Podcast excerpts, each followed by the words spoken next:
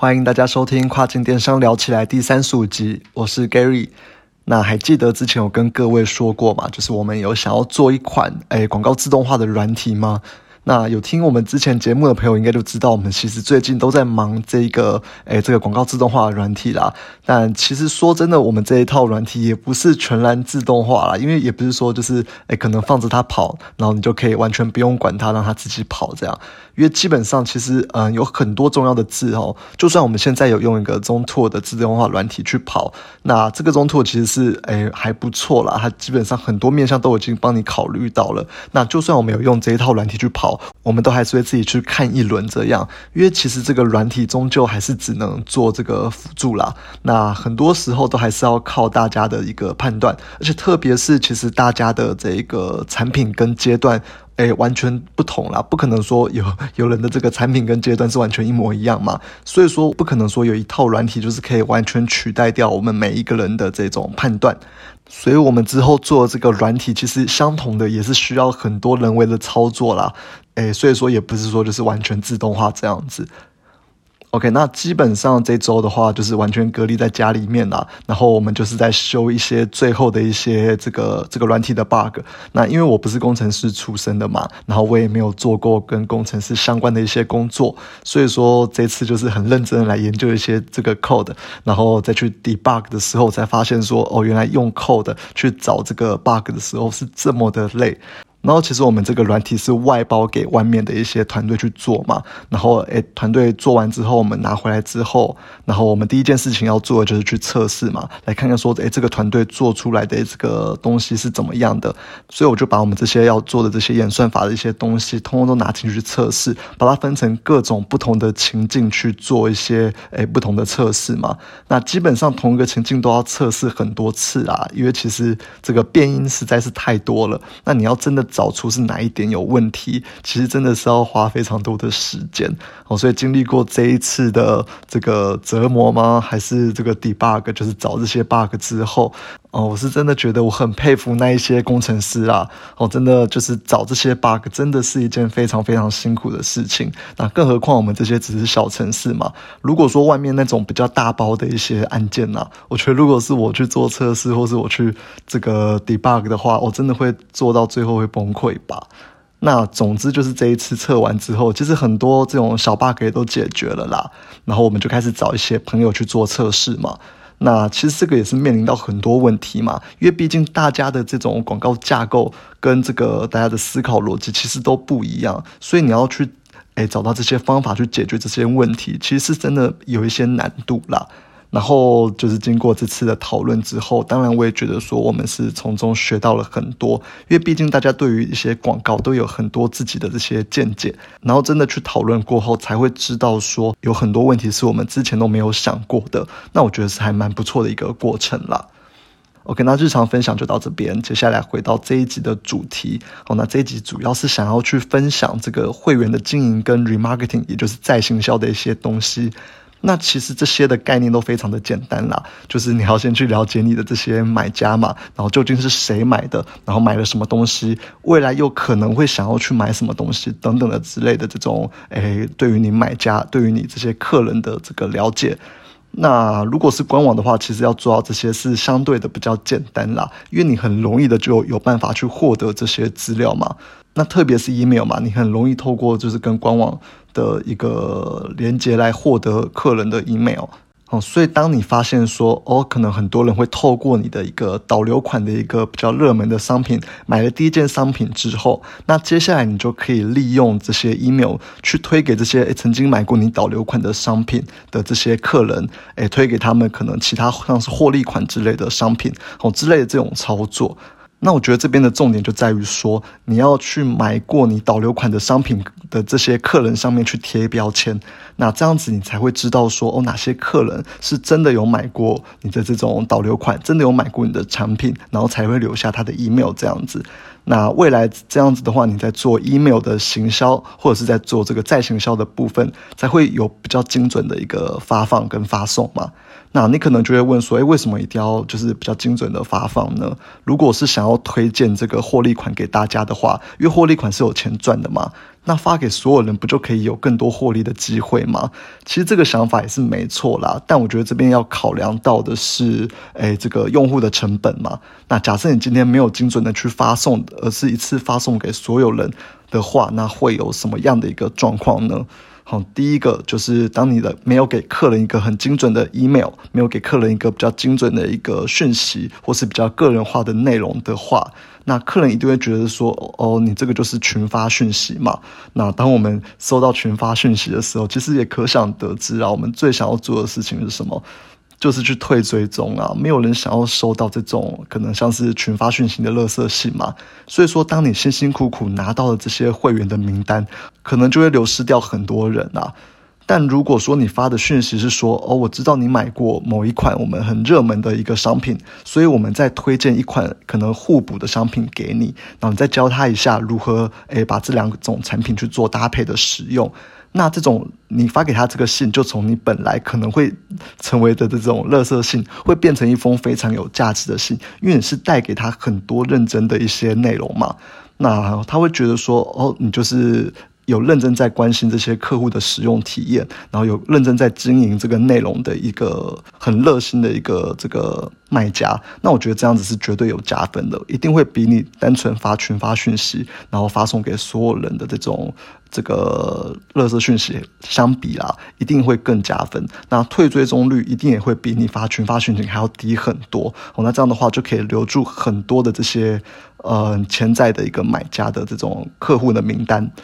好，那第二个群发的缺点就是发信的成本嘛。哦，现在发信成本或者是发讯息的成本其实都越来越高了嘛。那如果说你转换率很低的话，其实整体来说可能也没有赚钱啦。所以说，其实贴标签在这边其实真的是一件非常非常重要的事。好，我们都要知道说我们的客人是谁，那他们到底是谁买过了什么。那在哪一个流程，哎，在哪一个购买流程购买之类的这些事情，我们都要知道。哦，知道之后才能够去提供给他很精准，也就是他所需要的讯息。好，那我们刚刚提到的是，我可以推荐给他获利款嘛？其实这边有很多不同的运用啦。那要是你今天推荐给他的是一个另外一个互补的产品，而不是获利款的话，那这种就是。要精准的发放的这个步骤就显得更重要了嘛，因为你可能要卖他的这个东西，其实它的获利的空间是比较小的，好，那就是会有很多不同的搭配啦。所以说，嗯，overall 来讲，这个精准的发送真的是很重要的一件事情。那当然，真实的情况，这种应用的情境会更多元化啦。那就是要看大家怎么去操作。那 OK，那这就是官网的部分，也算是一个相对比较简单的方式啦。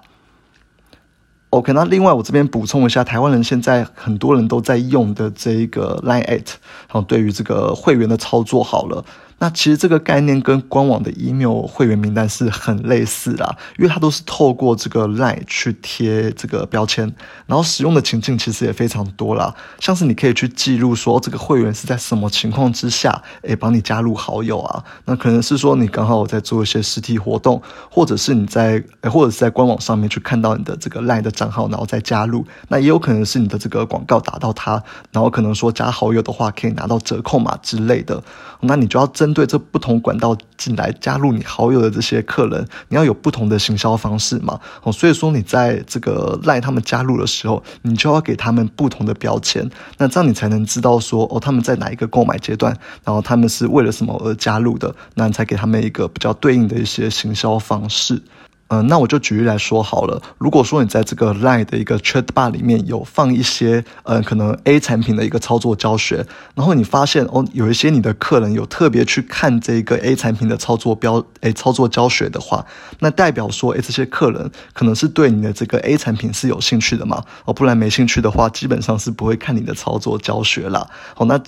假设他们是有兴趣的话，你就可以针对这些人去贴标签，然后贴上可能诶对 A 产品有兴趣的这个标签。那这样你就可以特别针对诶有贴这些标签的人去做一些诶 chatbot 去做一些这个讯息的推播，然后就当然就是推他推荐他们这个 A 产品啊。那如果要增加转换率的话，maybe 可以再多加一个五 percent 的 coupon 等等的之类的方式。那其实这些方式道理啊，都跟刚刚我们讲的这个 email 其实差不多哦，只是我们在做跨境电商商的时候，应该是蛮少碰到台湾的电商的东西啦。其实我也是最近才是慢慢的去接触这一类的东西。然后包括这个 Line at 的经营，或者是一些这个粉丝团你要怎么当小编之类的。然后那这些东西都是我最近有在比较认真在看的一些资料啦，我觉得是蛮有趣的，然后就是诶一种又一片天的这种感觉。OK，那说完这种官网的会员之后，那接下来说一下脸书的粉丝团跟社团好了。那其实这个也是在这个扫码研究所，就是我们之前提过这个很厉害的课程上面听到的啦。那我自己觉得是一个还不错的经营方式，然后来这边跟大家分享。首先，我们都知道现在这个社团的互动率跟触及率很，会比粉丝团还要来得高，所以很多人就会想说，诶，我们去经营社团，但是经营社团，其实你又不能一直在里面抛一些你商品的东西嘛，因为社团主要是经营给诶别人看的嘛，诶，不然的话，你一直抛自己的东西，其实就搞得跟粉丝团没两样。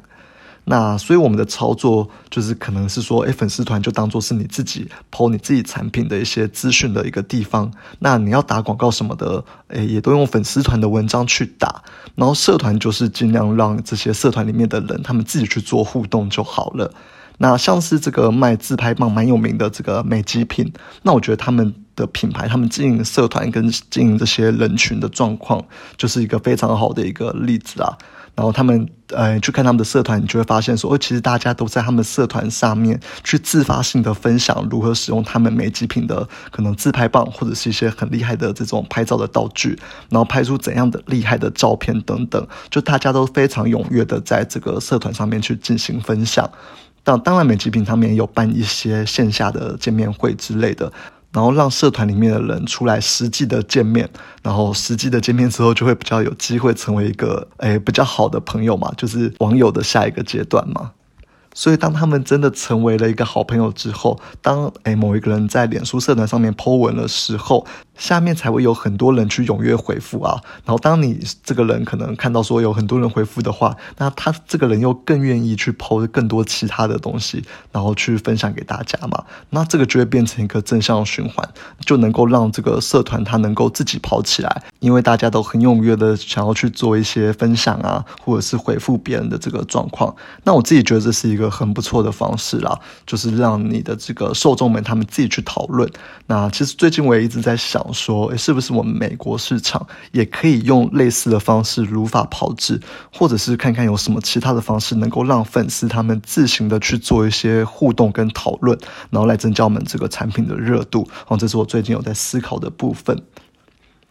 那最后来聊一下，就是我们经营亚马逊，那应该如何透过我们上面说的方式去再行销你的客人。哦，那就像我们之前说过的嘛，其实亚马逊它其实不会提供我们这个客户的名单，所以说我们会需要透过像是这个产品小卡的部分来让客户主动来找到我们。那具体怎么利用小卡让这个客人来找到我们，其实我们都有在前几集分享过了。那想要知道的就再去回听吧。那总之，当客人进入到我们的这个 chat bar 之中，也就是进入到我们的这个 mini chat 后，那我们就可以根据他进到哪一个流程去分辨说他是购买了你什么产品的一个客人嘛，然后再把这些客人留下的 email，我们再去贴这个标签。哦，那未来当你看到这个 email list 之后，你就可以很快的去诶找出说哦哪些人是买了什么样的产品。那如果我未来想要寄可能诶跟那个某一个产品相关的一些讯息的话，那我就不会需要发群发讯息嘛，我就可以比较精准的去把这个我想要推播的这个讯息去发到诶可能跟这个产品有相关的一些。诶，我们的客人手中了，那这样就会避免掉很多群发而导致的一些诶效率低落的状况。那当然啦，这些资料其实都是要日积月累的嘛，因为毕竟在亚马逊上面，你要愿意透过小卡，然后进到你的聊天室的机器人之中，其实这个比例就已经算是蛮少的啦。所以说，我们就只能去慢慢的累积啊。不过，就像我之前有提到过的嘛。就算你只有一百到两百个人的这个名单，其实转换率只要有五到十 percent，未来当你做新产品的时候，其实这个助力就是很大的。就是一开始只要有大概五到十个人去愿意购买你的新产品，呃，对于这个亚马逊演算法后面的操作来说，哎，都会变得比较容易。那所以说，我觉得这是一个还蛮不错的一个方式啦。好，那另外就是在这个 ManyChat 里面，其实客人留的这些 email 到底要怎么样把它一次导出来？其实这个也是需要一点技巧的啦，因为它不像是官网的后台一样，很快就是诶几个按键选一选，然后整个 email 就可以很快速的用 Excel 导出来。哦，其实，在 ManyChat 里面是没有这么方便的。好，那这边是需需要用到一个叫做 Broadcast 的功能啦，才能把 email 都导出来。那这个方式是比较嗯小困难一点。那未来如果有有人需要的话，再私信我啦，我再告诉你们，哎，具体来说应该怎么做。OK，那这里就先聊到这边，谢谢大家收听，希望有帮助到大家，拜拜。